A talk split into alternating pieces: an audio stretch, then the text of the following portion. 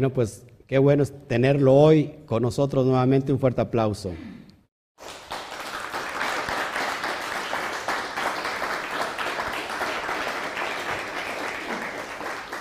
Hace demasiado calor, mucho calor. Se subió la temperatura, ¿verdad? No sé. Un ratito no sentía tanto calor como ahorita, así que mil disculpas, me tuve que quitar el saco. Saludamos a todos. Eh, gracias por estar con nosotros en este tiempo tan bello, tan hermoso. Y por qué no a la cuenta de tres decimos nuevamente Shabbat Shalom, porque todavía estábamos en el día, ¿no? Todavía no culmina el Shabbat. Uno, dos, tres, Shabbat Shalom. Fuerte aplauso.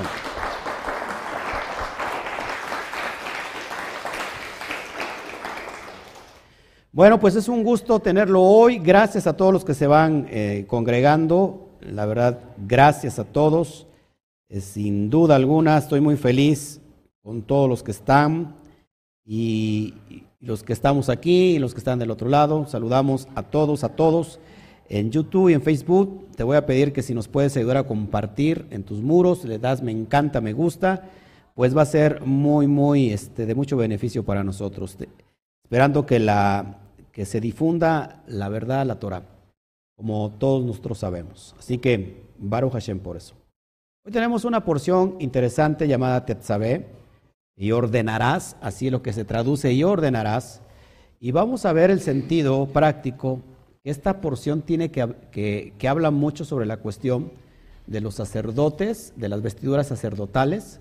Eh, cada, ya vimos hace un año y, ya le entregué el PDF en esta semana y explicamos ahí cada atributo profético y, significativo de cada prenda. Son ocho prendas, ya lo estudiamos. Eh, habla de la consagración perdón, de los hijos de Aarón y todo lo que es la cuestión al servicio. Pero eh, hoy voy a tomar, haciendo referencia a la condición y a la característica del aceite de oliva. El aceite que se preparaba para prender, para encender las velas, las lámparas de la menorá, las candelas de la menorá. Es en ese aspecto donde vamos a hablar Así que gracias, todos sean bienvenidos nuevamente. Este, es un gusto ya que hay muchos hermanos que ya nos siguen y que yo ya lo siento parte de, la familia, de hecho ya lo son. Así que gracias, gracias a todos los que nos están siguiendo. Eh, vamos a abrir hoy nuestra, nuestra porción y para eso vamos al libro de Shemot, capítulo 27. Shemot 27, voy a estrenar esta Biblia ya muchos la quieren. Hermana, este, hermanos de Puerto Rico, este, les gustó mucho la, la, Biblia a mis hermanos. Si nos puede decir cuánto le costó y dónde la compró para que si nos puede hacer el contacto. Y creo que van a pedir, algunos, algunos hermanos van a pedir esta, esta Biblia, ¿verdad?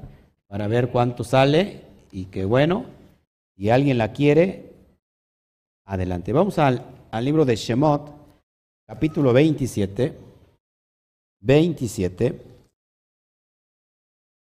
versículo 20.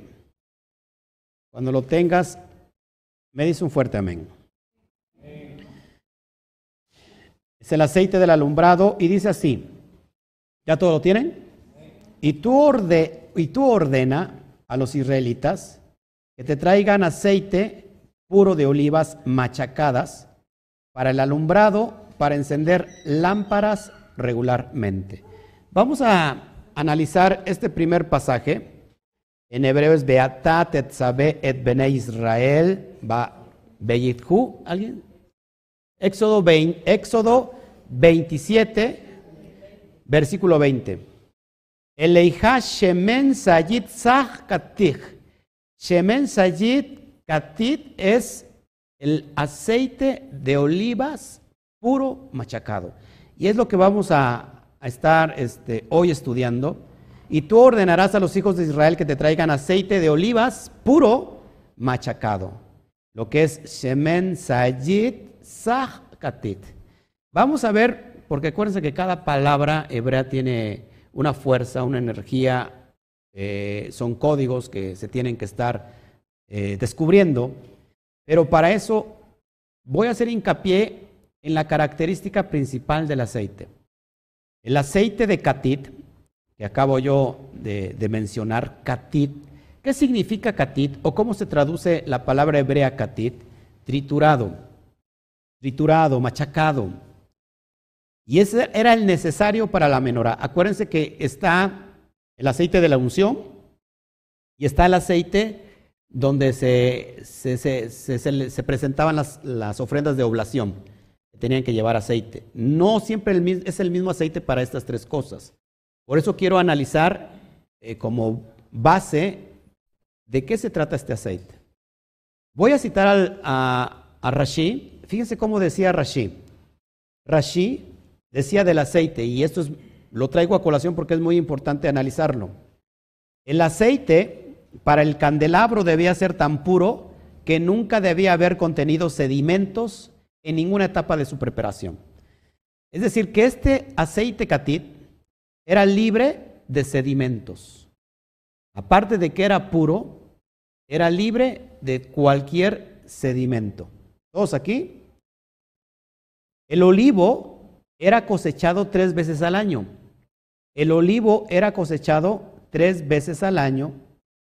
La primera cosecha era la de las olivas de la punta del árbol que había madurado primero gracias a que habían recibido con fuerza los rayos del sol. Estamos, tenemos el árbol de olivos y lo que se cosechaba primero para el aceite que iba a ser en especial para la menorá eran las, el, el fruto, la oliva que le había pegado el sol en la parte superior del árbol. ¿Todos aquí? La segunda, la segunda cosecha era la de las olivas en las ramas intermedias, que maduraban después. Finalmente, la tercera cosecha era la de las olivas inferiores, que maduraban tardíamente, es decir, en tres, tres este, modos de cosecha. Las olivas eran machacadas primero con un mortero. Es bien importante que vayamos analizando esto. Las olivas primero de la primera cosecha, de la parte de arriba del árbol, estas eran machacadas con un mortero. Si no saben qué es un mortero, es como una especie de este ¿de qué? Como una piedrita pequeña donde se empieza a, a machacar. Sigo. Entonces, las olivas machacadas primero, er, eh, primero con un mortero, luego prensadas con madero y finalmente molidas con piedras de molino. Las piedras de molino que vemos en la antigüedad eran eh, manejadas o movidas por un, por un, animal de carga. La amarraban y, la, y, el animalito daba la, daba la vuelta y iba girando la piedra de ese molino para aplastar. ¿Ok? Repito nuevamente. Las olivas eran machacadas primero con un mortero, luego prensadas con un madero y finalmente molidas con piedras de molino. Únicamente el aceite de las olivas de estas tres cosechas que habían sido machacadas con un mortero era apto para el candelabro. Los demás aceites eran para las oblaciones de harina, lo que les acabo yo de mencionar. ¿Por qué es bien importante saber todos estos conceptos. ¿Qué me beneficia? Número uno, que tenemos que saber el contexto de cómo se preparaban todas las cosas en ese tiempo, para, para descubrir que si, este, si esta primer cosecha, que era, que era molido por goteo, también se le puede decir por goteo, porque el mortero, si se dan cuenta, no tiene como que mucha presión, pero el primer aceite que sale de esa oliva no tiene sedimentos. Es como el extra virgen que le podemos decir, como que el, el que está libre de cualquier residuo, ese es el que era especial para encender las lámparas. Así que de acuerdo con Rashid, esto quiere decir que la menorá estaba encendida únicamente de noche y no permanentemente. Porque vemos el texto que dice que se, que se tenía que mantener permanentemente. Mientras que otros comentaristas sostienen que el Ner Maharabi, que no, no, no es otra cosa que la lámpara central, la lámpara central, acuérdate que la menorá tiene siete brazos. El que está en medio, ese es el, Ner Maharan, Maharabi. el Ner Maharabi, que es la lámpara central, esa quedaba encendida a perpetuidad. Y de ahí que hasta nuestros días, en las sinagogas de hoy, por ejemplo, Ner Tamit, que es la luz perpetua, eh, eh, está pendiendo sobre el Aarón HaKodesh, es decir, el arca de la Torah. En las sinagogas tradicionales, Ner Tamit, es decir, la luz perpetua sigue, siendo alimentada por aceite tal como era en el tiempo del Mishkan. ¿Por qué es bien importante? Porque sucedía un milagro. La, la, la, vela de en medio, intermedia, nunca se apagaba. Ponían lo que iba a consumir durante toda una noche. Y eso es lo que ponían y lo calculaban, por ejemplo, en las noches de... ¿Cuáles son las noches que duran más? La de invierno, ¿ves que duran más las noches? Calculaban eso, ese, eh, ahora sí que ese cálculo para ponerlo en cada brazo a fin de que durara durante toda la noche. Resulta que cuando llegaban, resulta que cuando llegaban, la, la mecha intermedia, la vela intermedia seguía siempre prendida y que de ahí tomaban la flama otra vez para volverlas a encender cerca del ocaso. Esto es bien importante porque es un milagro y ahorita lo vamos a aplicar a nuestra vida, que es donde yo te quiero eh, llevar. ¿Ok? La palabra hebrea común para aceite es shemen. Shemen que se puede traducir como, como, como aceite, como, sí, como aceite. Y podemos estar familiarizados también con la palabra shemen shayit sach, lo que acabo de leer, el aceite de oliva puro, que la Torah requiere para el encendido de la, menorá en el Mishkan. Sin embargo, hay otra palabra que la Biblia usa o, la, el Tanaj usa para referirse a aceite, y esta es la palabra itzar. Itzar. Itzar. Entonces, la palabra shemen y sus derivados aparecen cerca de 200 veces en, en el Tanaj, pero la palabra itzar Solo se encuentra aproximadamente una décima parte de, los casos. ¿Qué significa Dizar? Yitzar, Itzar, o Itzhar, como tú quieras, Itzar, se puede traducir o se traduce como aceite de oliva exclusivamente. Shemen es como referirse a aceite, pero puede referirse a, a diferentes tipos de aceites.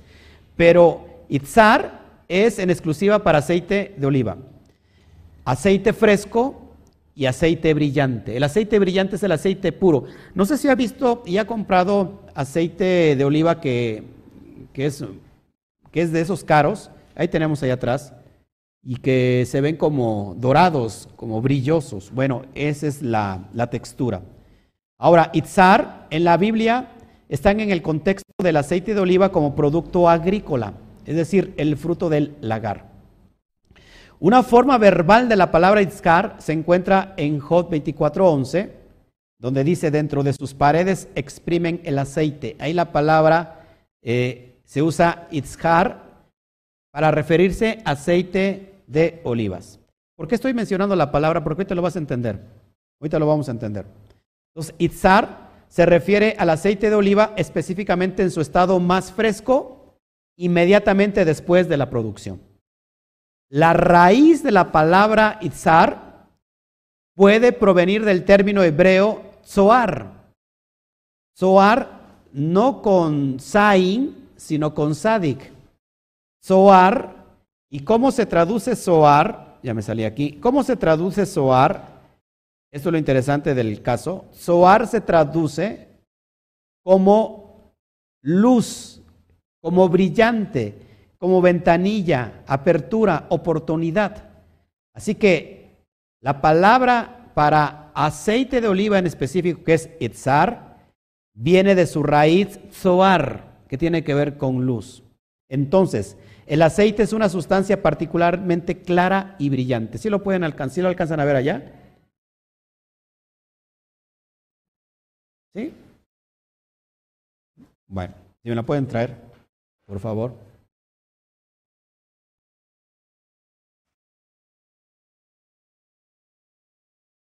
¿Mm? Mándele saludos a su esposa. Él está viendo. Miren, ¿Ya vieron? Qué hermoso se ve. Ay, no quito la marca porque es no. Ahí está, ¿ya vieron? Qué hermoso se ve. Bueno, esta es la, la, lo que te estoy enseñando. Es una sustancia particularmente clara y brillante. Y observando que por la misma razón el aceite de oliva en otros lugares se llama oro. Eso es lo, importante. En otros lugares el aceite, en la misma Biblia, se le conoce como oro, refiriéndose al aceite. Por ejemplo, vemos en Zacarías, capítulo 4, verso 12, Zacarías 4, 12, lo leo aquí, hablé aún de nuevo y le dije, ¿qué significan las dos ramas de olivo que por medio de dos tubos de oro vierten de sí aceite como oro, haciendo referencia a Itzar, al aceite de oliva. ¿Todos aquí? La palabra, la, para, la palabra Zoar, repito, no con Sain, es decir, no con la letra Sain, sino con la letra Sadek o Sadik, también significa mediodía. Porque, por ejemplo, el Aben Ezra, dice esto, por ejemplo, en Job 24.11, en Job o en Job 24.11 dice eh, que el aceite de oliva se llama mediodía porque se usa para encender velas y que ofrecen una luz parecida al sol del mediodía. Por eso, esta es la referencia que encontramos específicamente en el aceite. Itzar se refiere, específicamente al aceite de oliva inmediatamente después de la producción, mientras que Shemen puede referirse al aceite de oliva en estados posteriores, por ejemplo, en forma empaquetada. Este sería una, especie de Shemen, pero antes de este proceso hay algo todavía más, más puro, más este, sin sedimentos, más, no sé si extra virgen, por decirlo así. Amén. La palabra Itzar también aparece nueve veces en el Tanaj como nombre propio. Y, ahí es donde se van ustedes a, sorprender. Itzar era el nieto de Leví y el padre de Coraj. Lo vemos en Éxodo 6:18. Así se llamaba el padre de Coré o de Coraj. ¿Quién es, quién es Coraj? Y hay una, para, hay una parasha que se llama Coraj. ¿Quién es Coré? ¿Se acuerdan? El que se rebeló en contra de Moisés. Y aquí, vamos a ver algo impresionante. Yo lo descubrí y estoy maravillado. Ojo aquí, importante esto. Hay un Midrash que relata esta idea fascinante que te voy a contar, que conecta a Korah, su padre y el aceite. Korah vio que el nombre de su padre Itzar está relacionado con el aceite y tomó eso como presagio de que tendría éxito en su rebelión contra Moisés, contra Moshe. ¿Por qué? Esto se debe a que el nombre de Moshe tiene que ver con agua. Moshe inicia con la letra Men. La letra Men que tiene que ver con aguas y su nombre, Moshe significa sacado del agua. Eso lo vemos en Éxodo 2.11. Viene lo importante. Ahora, asociando a Moshe con el agua, Coraj pensó, Así como el aceite siempre se encuentra sobre el agua, usted pone agua y pone aceite, ¿qué es lo que hace? Que el aceite siempre va a estar sobre el agua. Asimismo, él, pudo pensarse victorioso en una batalla contra Moshe. Yo me rebelo contra Moshe, yo voy a estar sobre Moshe. El nombre Itzar alude no al propio Coraj, sino a quién creen. Hay un descendiente que el Eterno sí usó para bien. Para todos, el profeta Shmuel, el profeta Samuel, eh, que viene de la descendencia de, aunque no lo crean, de Itzar. Entonces, él más tarde usaría el aceite de oliva ritual especialmente para ungir, en este caso, al rey David y a toda la línea mesiánica. Voy a aplicar esto que te acabo de enseñar y que muchos dicen, ¿y a mí qué me importa todos estos datos que, yo quiero escuchar la para allá? Pues estás escuchando la para allá. ¿Y cómo aplicarlo a nuestra vida? Siempre que nosotros siempre que nosotros tratamos de ir en contra de los propósitos de Hashem, estamos llevando al cabo, eh, a, cabo el, ministerio y la conducta de Coraj. Coraj, ¿qué representa en mí?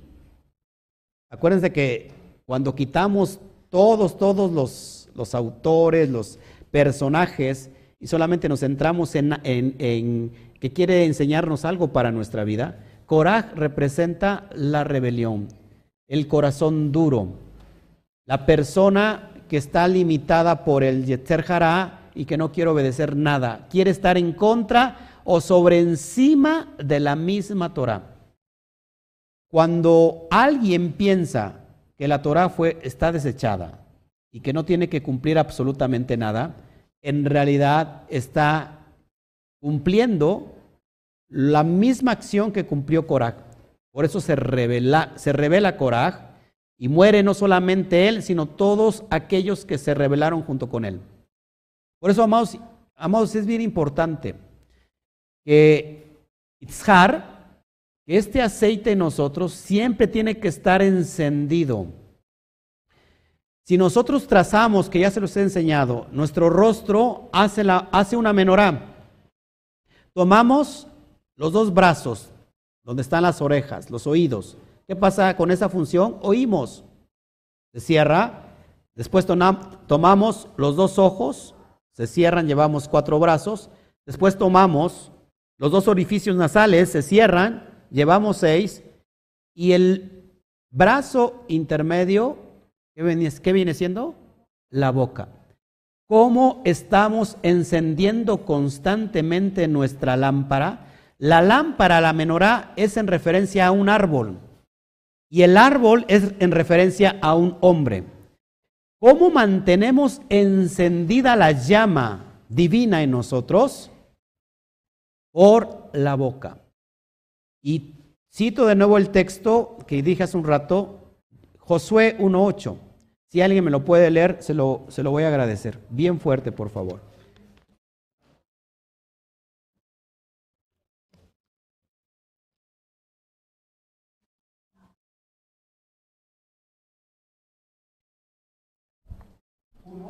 8.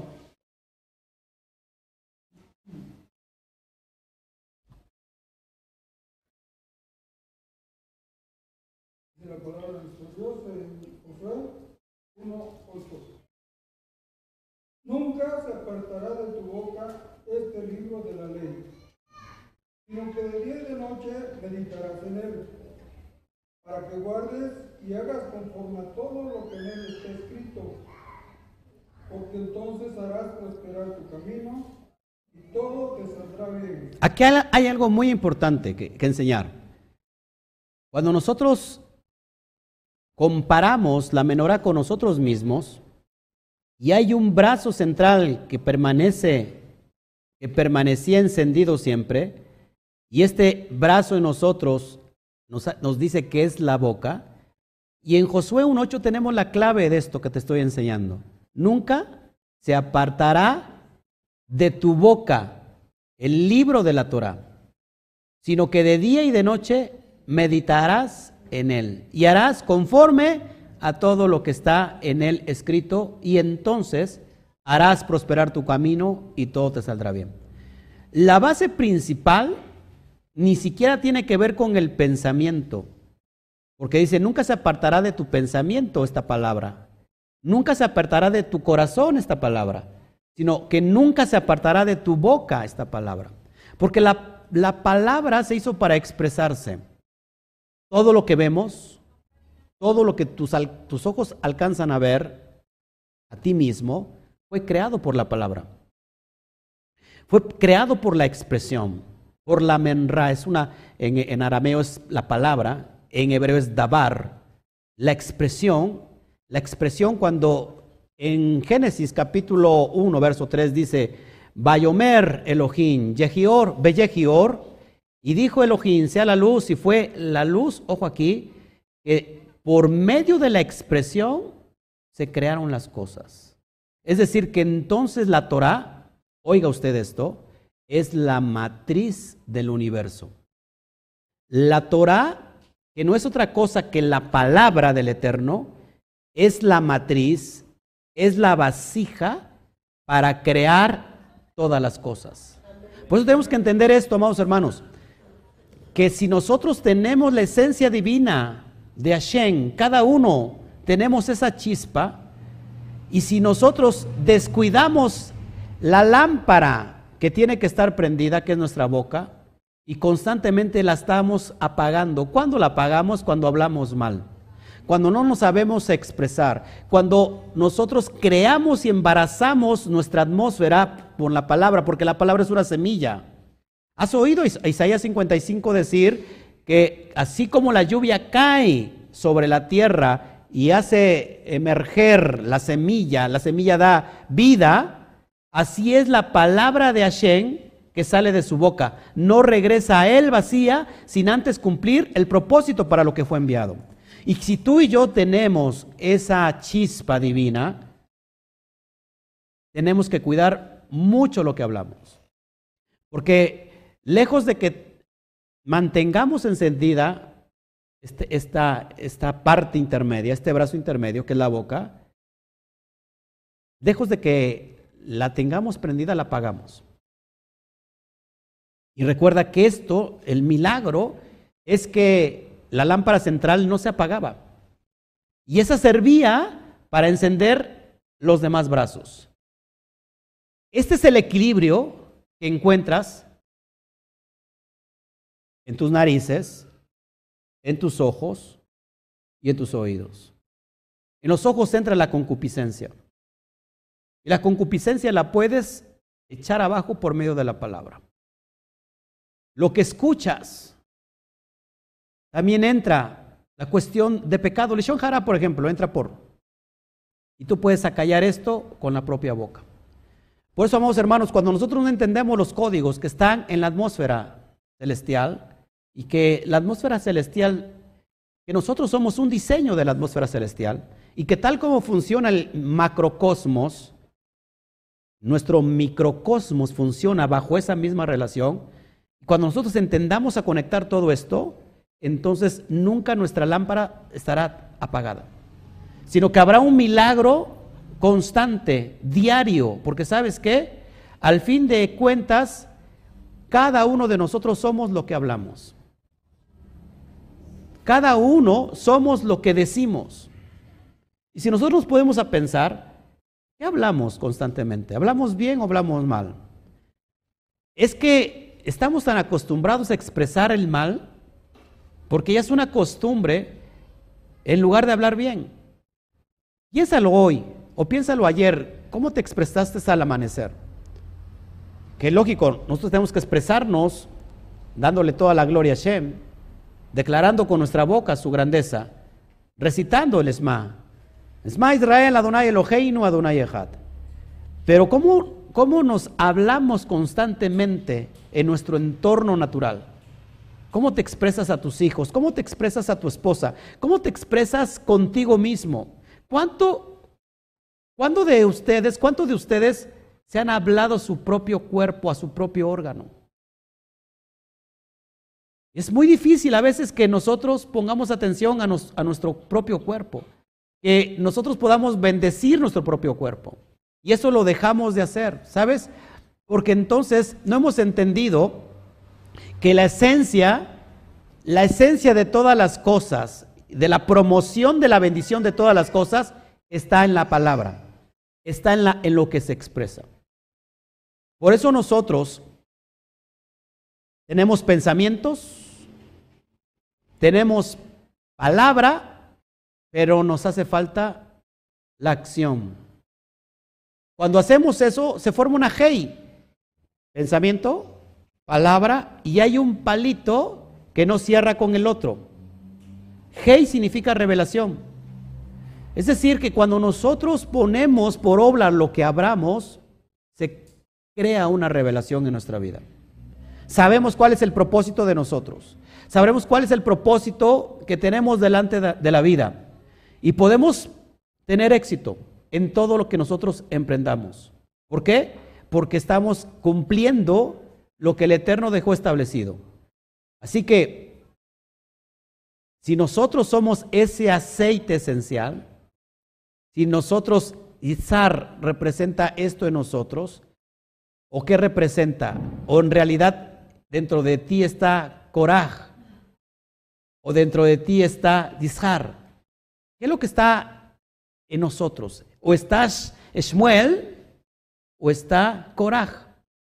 Y es ahí donde tenemos que pensar de qué estamos embarazando nuestra atmósfera.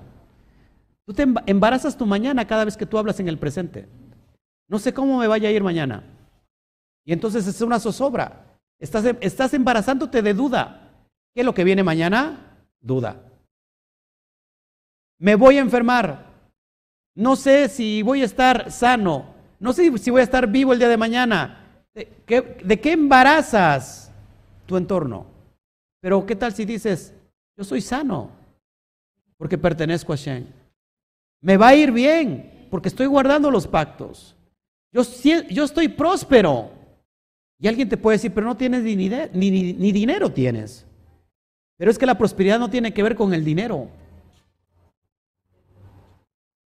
La prosperidad no tiene nada que ver con el dinero. El dinero es una parte inferior de lo que es la prosperidad. Una, persona que es próspera no necesita el dinero. El dinero lo necesita él. ¿Por qué? Porque entramos en esa dimensión poderosa. Pero cuando nosotros no sabemos qué está dentro de nosotros. Akadosh Baruju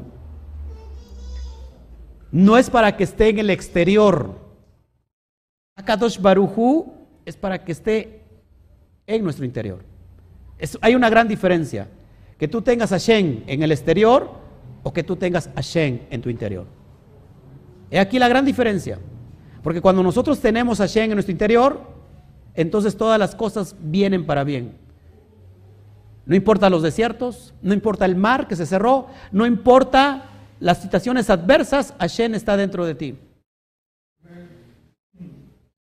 La menorá no era para encender el lugar santísimo, el lugar santo, santísimo, porque no había luz ahí. La Shejinah del Eterno no necesita luz, ella misma es luz.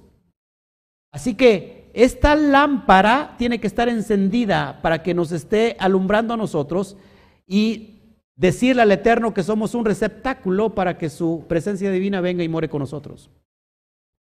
Pero viene el proceso que a nadie le gusta, que es el proceso del machacar. Usted y yo somos olivas. Y el Eterno quiere lo mejor de nosotros. El primer fruto de la oliva, la primer cosecha, la parte más alta del árbol, donde ha recibido la luz del sol. Eso hace referencia a que está recibiendo constantemente la luz de la Torah. Y somos esa, esa oliva que va a ser procesada para encender la lámpara del alma. Pero ¿qué pasa? No nos gusta el proceso. No nos gusta el machacar, el triturar, porque mucha gente no sabe que el triturar es estar sacando lo mejor de cada uno de nosotros. El olivo también representa a Israel. Y vemos la, lo que dice Pablo en Romanos 11, que el olivo silvestre se unió al olivo natural. Y que luego el olivo silvestre no se tiene que jactar, sino que va a mamar de la savia del olivo natural. ¿Y quién es el olivo natural? Jeremías 11 nos dice que el olivo natural es Israel. Fíjate lo que dice. Jeremías 11, 16. Jeremías 11, 16. Adonai una vez llamó mi nombre árbol de olivo bello, lleno de hojas y buen fruto Ahora con el rugido de una tormenta violenta, él ha encendido fuego y sus ramas serán consumidas. En alusión de que Israel representa el olivo o el olivo representa a Israel. Pero a, su vez también, ¿qué creen? Es una alusión al Mashiach. El aceite extraído de ese olivo era a través del machacamiento de la oliva, como hace un rato les acabo de mencionar.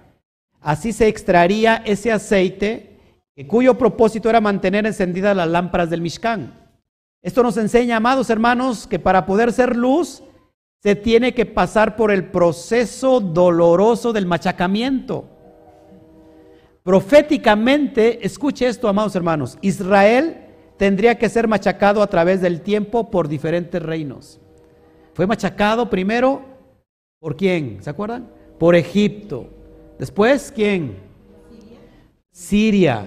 Después, Babilonia. Después, el imperio medo-persa. Después, Grecia. Después, y hasta el tiempo de hoy, Roma. Cinco maridos has tenido y con el que estás no es tu marido. El proceso de Israel sería larguísimo, porque iba a estar pasando por ese proceso doloroso.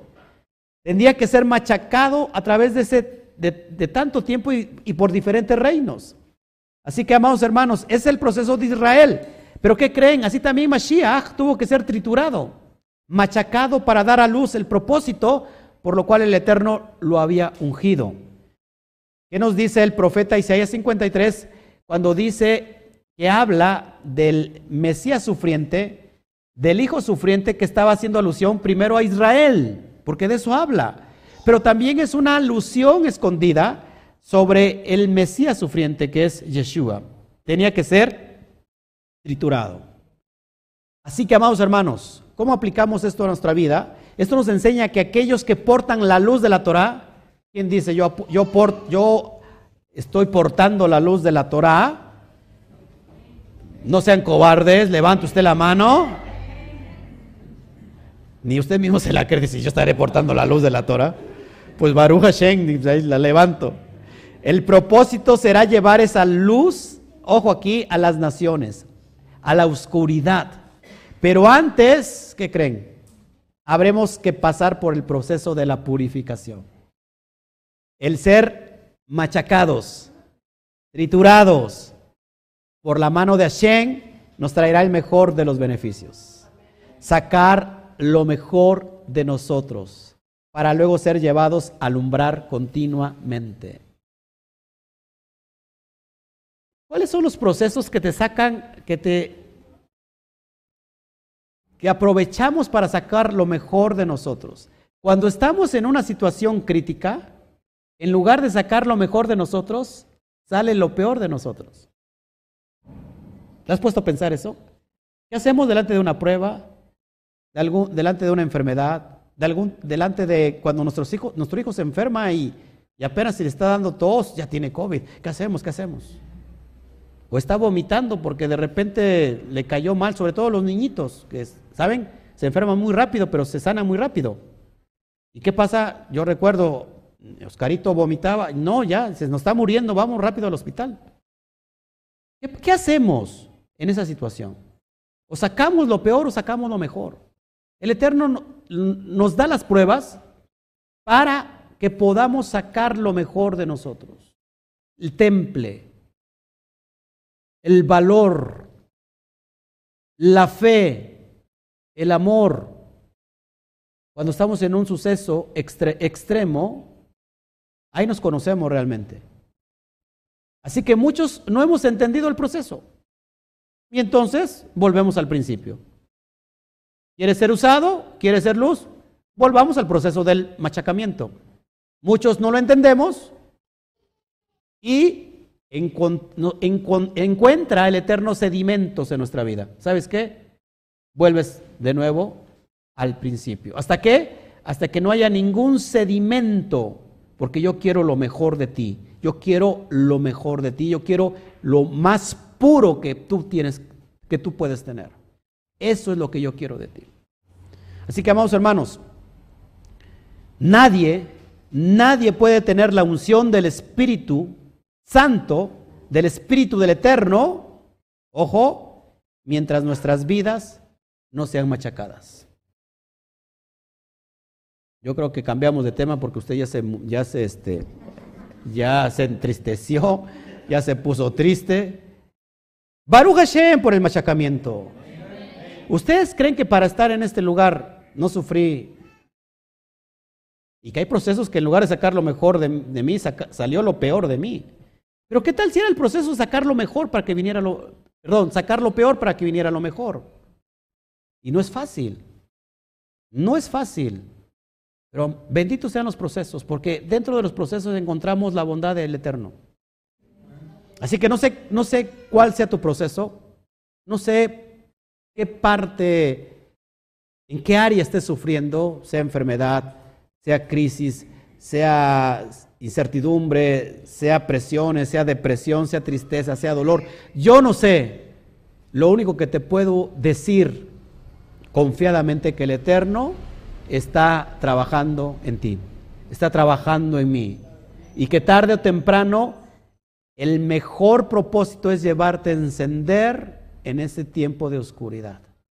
Recuerda que Israel, el propósito fue ser luz a las naciones. Y si nosotros hoy nos llamamos Israel, por eso tenemos que saber qué es lo que estamos diciendo y haciendo. No, yo ya soy un Bene Israel. Uh, ya guardo el Shabbat. Uh, ya guardo las fiestas. Baruch Hashem, hablo hasta en hebreo, mira. Baruch Hashem. Esma Israel, Adonai Eloheinu, Adonai Echad. Yo soy Israel. Así pasa por el proceso que tiene que pasar todo Israel. Ya como que dices, como que ya no soy tanto Israel. Como que soy simpatizante de Israel. ¿Eh? Como que sí me gusta la Torah, sí me gusta el, hebreo, me gusta la pictografía, pero como que soy simpatizante nada más. O somos Israel o no somos Israel. Nadie de los nadie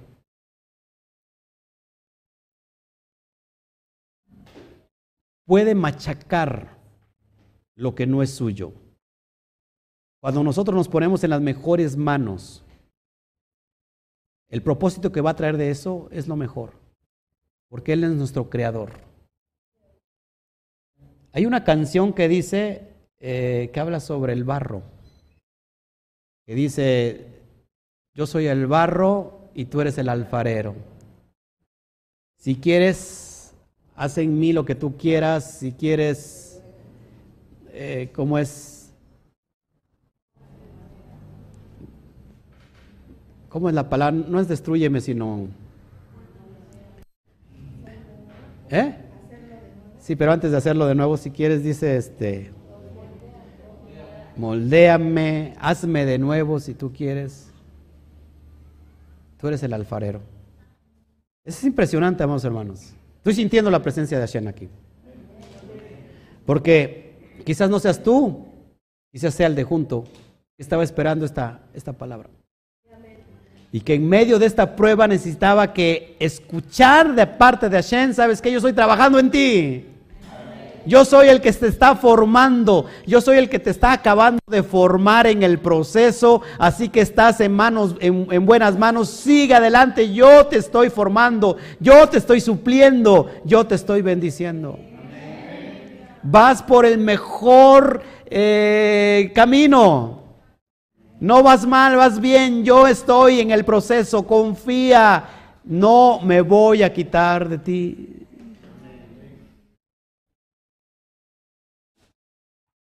¿Estás escuchando la voz del Eterno?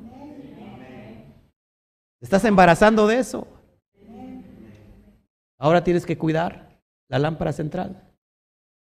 Tienes que hablar conforme escuchas, conforme crees, hablas. Porque tenemos un Elohim que le llama las cosas que no son como si fueran. Conforme creemos, conforme hablamos.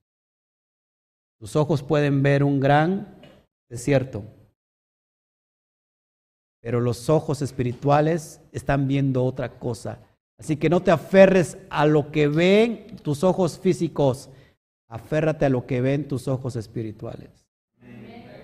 La mente, el intelecto te puede decir, estás viviendo en un gran desierto. Pero la Neshama te está diciendo, escucha la voz de Hashem. No importa el desierto, no importa si hay un faraón, no importa si hay un Goliat, mientras esté Hashem de por medio, el Goliat más de los mandados. No importa que se levante Nabucodonosor, no importa que haya leones. No importa que se encienda el fuego contra ti siete veces más, ahí mismo estará el Todopoderoso supliéndote. Dale un fuerte aplauso al Eterno. Wow. Pues es lo que quería entregarles hoy, amados hermanos, que esta palabra la aquilaten, que, que yo sé que el Eterno tiene planes y propósitos y que en esta, yo sé que en esta palabra muchos van a ser sanados, muchos van a ser sanados, no solamente en este tiempo presente, sino a través, este, este video lo escucharán dos meses después, seis meses después, un año después, varios años después, estará activa la unción para traer sanidad, para traer libertad. Así que levántate de donde estás, levántate, ten fe, espera en Hashem. Él tiene todo, todo bajo sus manos, Él tiene el control y está planeando para ti, para ti, para ti, para ti, el mejor propósito que pueda existir. Así que alumbremos. Alumbremos fuerte. No seamos un pábilo humeante nada más donde antes hubo luz. Ruaja Kodesh, ven, lléname. Hay un, hay un canto, ¿desconectaste todo o no? Lo voy, a, lo voy a, a ver si me acuerdo y ministro con eso. Vamos para allá ministro con, eso, a ver si me acuerdo de ese canto. Y si no, pues ya me quemé. ¡Ay!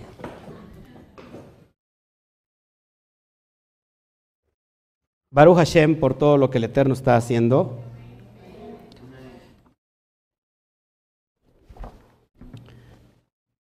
Puedes poner micro.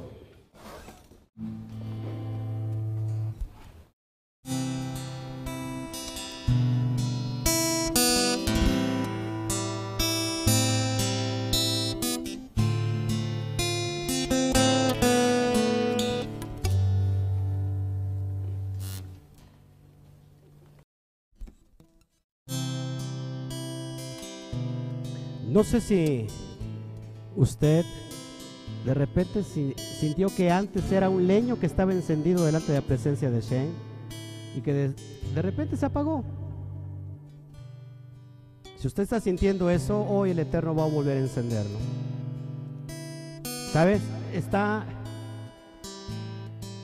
todo lo necesario, indispensable para encender eso. Hay aceite aquí. Su propia vida, su propia esencia. ¿Está listo? Los que me están viendo del otro lado de la pantalla y escuchando, ¿están listos? Este es el momento que estaba esperando. Este es el momento que tú estabas esperando, dice el Eterno. Él te quiere hablar, Él te quiere ministrar hoy en esta tarde. Está haciendo las cosas nuevas.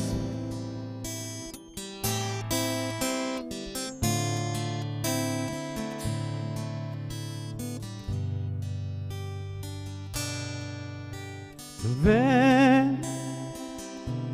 Espíritu.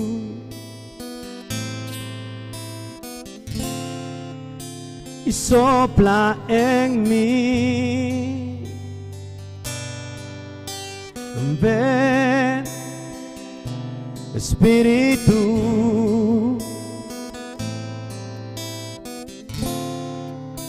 Y hazme encender vez más dile, ven, Espíritu, y sopla y sopla en mí, y sopla en mí. Ven, Espíritu, y hazme encender y hazme encender.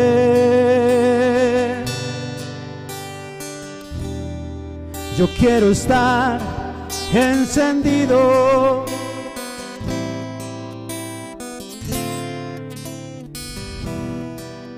En Él en el hueco de tu altar. Y nunca apagar. Una vez más dile, yo quiero estar. Yo quiero estar encendido en el fuego de tu altar. Y nunca apagar. Una vez más dile, ven, Espíritu. Sopla en mí. Cántasela, cántasela, cántasela. Ven, Espíritu, y hazme encender, y hazme encender. Una vez más, dile, ven, Espíritu, sopla en mí. Que se escuche, que se escuche hasta los cielos, dile. Ven. Y hazme encender, Padre. Y hazme encender. Yo quiero estar encendido en el fuego de tu altar y nunca apagar. Yo quiero estar, yo quiero estar encendido en el fuego de tu altar. Y nunca apagar. Tú, solo tú,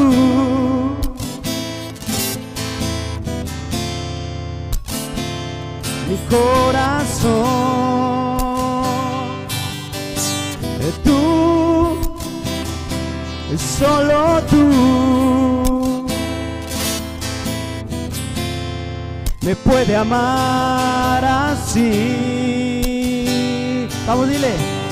Tú, solo tú, puede encender mi corazón.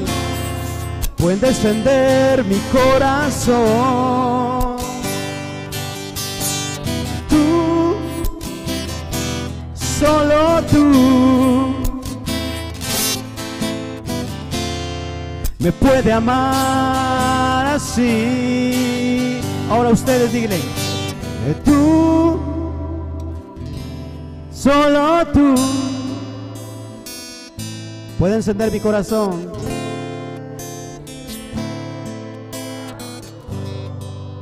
Sí, sí.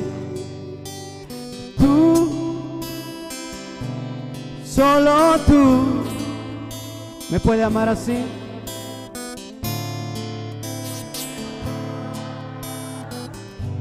Una vez más, unifícate con el Padre. Vamos, dile.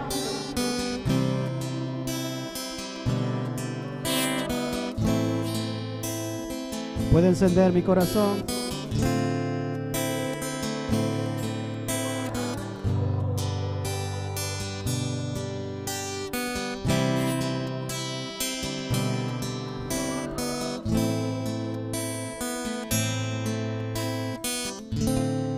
me puede amar así,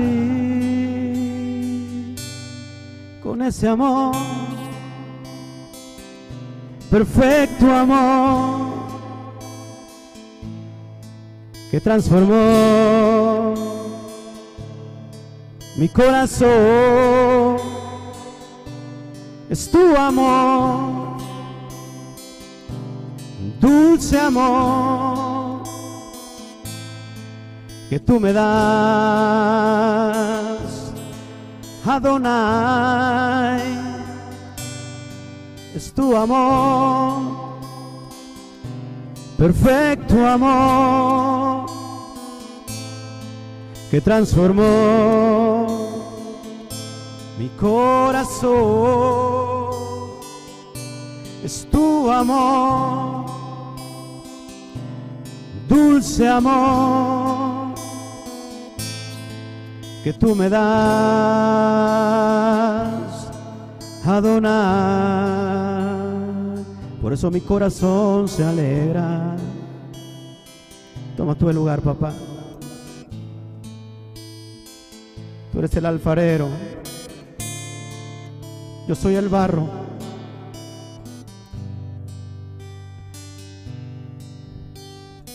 Estoy en tus manos, papá, como una materia dispuesta. Desbarátame y vuélveme a ser, Padre. Vuélveme a transformar en ti, papá. No hay nadie como tú, Padre, que pueda entenderme. Dependo de ti. Estás sacando lo mejor de mí. Estás sacando el mejor, el mejor aceite para hacer luz. No hay nadie como tú que me pueda amar, que me pueda entender, que me pueda comprender. Por eso te amo, te amo, te amo.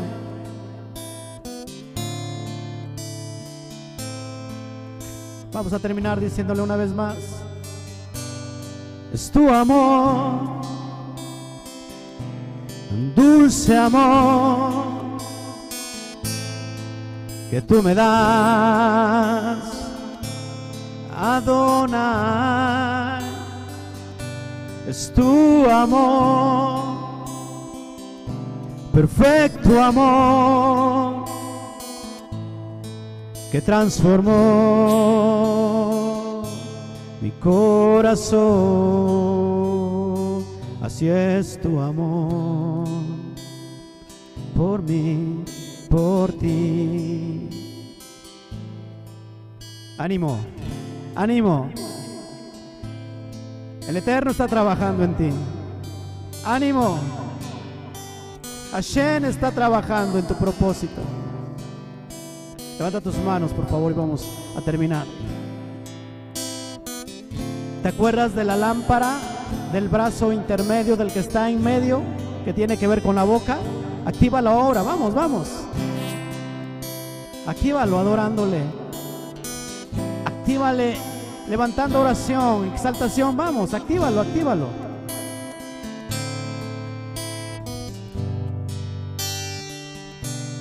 Es tu amor, perfecto amor, que transformó mi corazón. Es tu amor, dulce amor, que tú me das. Adonai, es tu amor por mí, por ti, por mí. Te amamos, te amamos, te amamos. Entregamos este Shabbat, papá. Levantamos nuestros corazones, papá, para entregarte este tiempo del ocaso. Nos, nos encantó, nos deleitamos en tu presencia en este Shabbat. Tu presencia va con nosotros, papá. Tu presencia va con nosotros. Te amamos, te amamos. Vamos, exprese.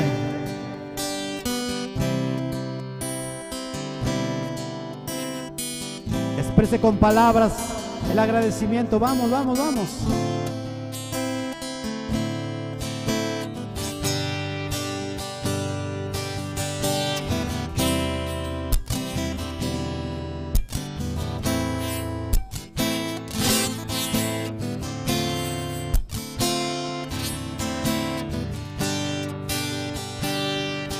Tu amor, dulce amor que transformó mi corazón.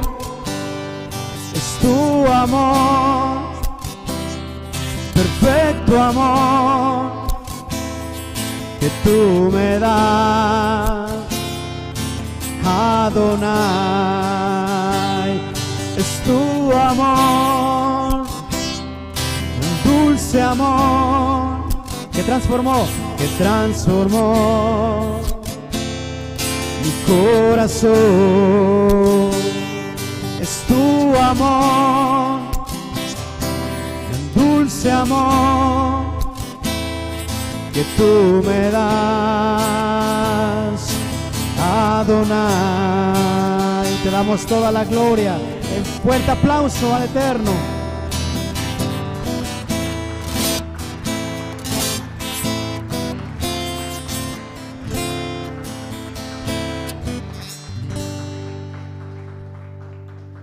Bienvenido el proceso.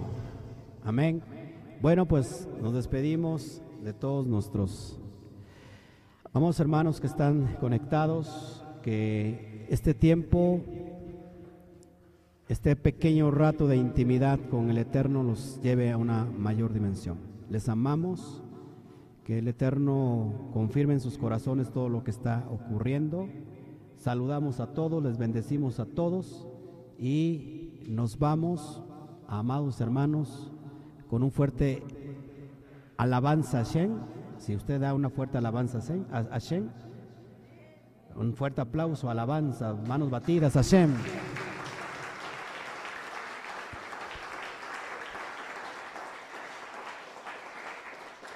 Y a todos los hermanos les decimos a la cuenta de tres, uno, dos, tres, Shagua Top. Nos vemos.